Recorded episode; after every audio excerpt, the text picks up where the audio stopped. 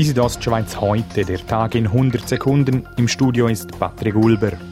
Die Churer Kaserne soll auf den Rossboden ziehen, denn die Stadt Chur will das Kasernenareal gemeinsam mit dem Kanton vom Bund zurückkaufen und umnutzen, wie sie heute mitteilte.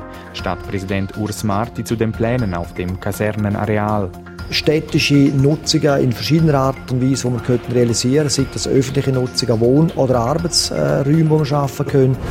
Auch die Armee sieht den Umzug als Chance. Der zuständige Brigadier Franz Nager sagt, wenn Sie die heutige Stadtkaserne anschauen, dann stellen Sie vermutlich sehr rasch fest, dass die Kader und Rekruten, die heute den Dienst leisten, die haben Anspruch auf eine moderne Unterkunft. In einer Motion fordern Davoser Parlamentarier, dass Ausländer auch stimmen und wählen dürfen sollen. Wladimir Pielmann von der FDP hat die Motion eingereicht.